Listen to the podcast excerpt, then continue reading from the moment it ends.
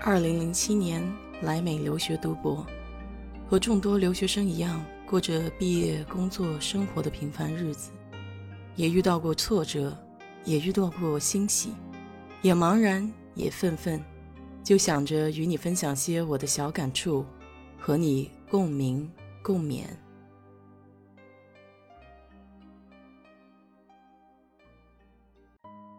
嗨，你好。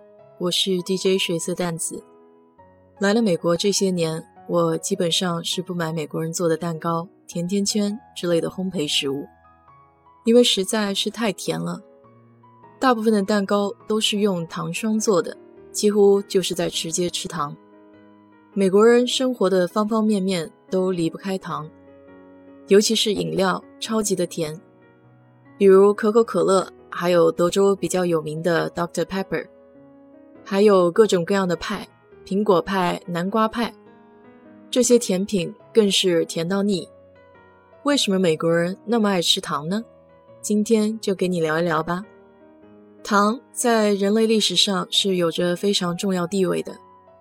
西方原本是没有糖的，甜味儿主要是来源于蜂蜜。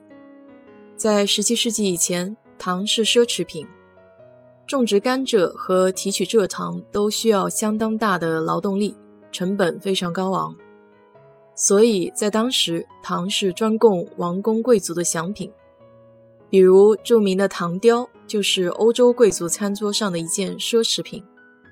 正如拉丁美洲史稿中说道：“蔗糖在18世纪经济中所占据的地位，就如同钢铁在19世纪。”石油在二十世纪所占据的地位一样。由于美国是一个新的移民国家，所以在制糖这场比赛中，起先是落后于英国、法国还有葡萄牙的。但是他们很快就在波多黎各、古巴、夏威夷还有菲律宾都快速的建立了自己的糖岛。在美国内战期间，他们还从古巴获得了一半的糖。从路易斯安那州获取了另外一半。美国内战结束奴隶制之后，他们进口了全部的古巴食用糖的百分之八十二，大约三分之二的古巴食用糖是由美国控制的。所以在一八八零年以后的美国，糖变得非常便宜，足以使所有的美食都变得很甜美。在美国人的日常生活中，糖无处不在。尤其是添加糖是很难避免的，因为它具有多种用途，不仅有助于平衡口味，而且加热之后还会产生一系列不同的质地和风味。如果将糖和面粉、脂肪还有液体混合使用的话，可以使面包皮变成开胃的褐色，使烘烤食品变软，使冰淇淋变软，并且可以使饼干变脆。它们的用途如此的广泛，因此对于厨师还有加工商都具有强烈的吸引力。所以美国人的日常食品几乎每样都含有糖，并且含糖量还相当的高。从美国人小时候的饮食结构就可以看出，他们对于糖的接受度是不断的增高的。因为每天早上吃的是牛奶加甜甜的麦片，中饭是花生酱三明治。还有人把甜甜圈作为零食的，这些食物中糖的含量都非常的高。要知道，吃甜的食品是可以给人满足感的，吃完了之后还想要，很容易上瘾。所以我感觉美国人其实是有糖瘾的，比较喜欢那种兴奋和开心的感觉。你看他们喝可乐的架势就能感觉出来了，基本上都是一瓶接着另外一瓶。再者，甜甜的糖果还有巧克力，都与美国的文化息息相关。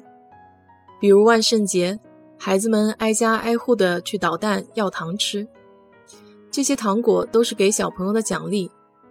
所以你在油管上也经常能看到这样的视频：如果大人在万圣节那天抢了孩子的糖果，他们都会表现出来非常的沮丧，还有歇斯底里。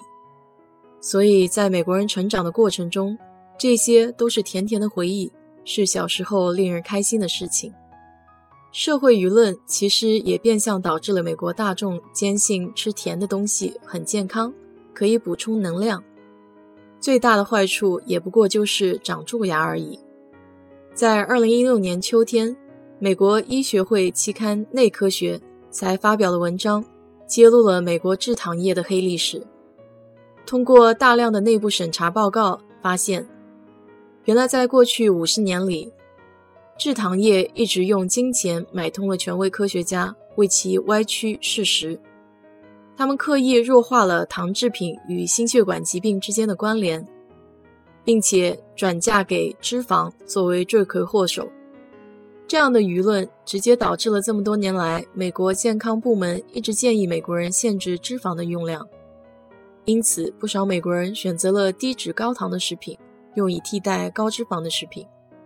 总而言之，美国人离不开糖的原因还挺多的，有历史方面，也有文化方面的因素。不过，随着医疗科技对糖的认识越来越清晰。市场也应运而生了很多少糖食品，比如零糖分的可口可乐。现在的加工食品上也都有标注糖分。记得有位同事给我说过，一天摄入的糖分最好不要超过二十五克。结果我在超市架子上随意拿了个零食，都超过了这个指标。因此，我想美国人爱吃甜的东西，可能有一部分也是被动的。毕竟，如果每天的饮食里糖分含量都很高，那么逐渐以前吃的觉得甜的东西就不再那么甜了。结果想要吃越来越甜的食品来满足。所以我真心希望自己在美国没有沾上糖瘾。好了，今天就给你聊这么多。如果你对这期节目感兴趣的话，欢迎在评论区留言，谢谢。